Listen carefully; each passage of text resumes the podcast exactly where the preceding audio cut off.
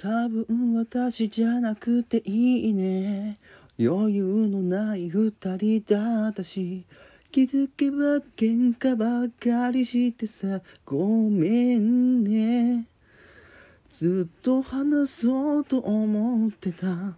きっと私たち合わないね。二人しか行けない。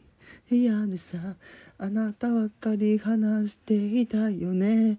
もしいつかどこかで会えたら今日のことを笑ってくれるかな。理由もちゃんと話せないけれどあなたが眠った後に泣くのは嫌。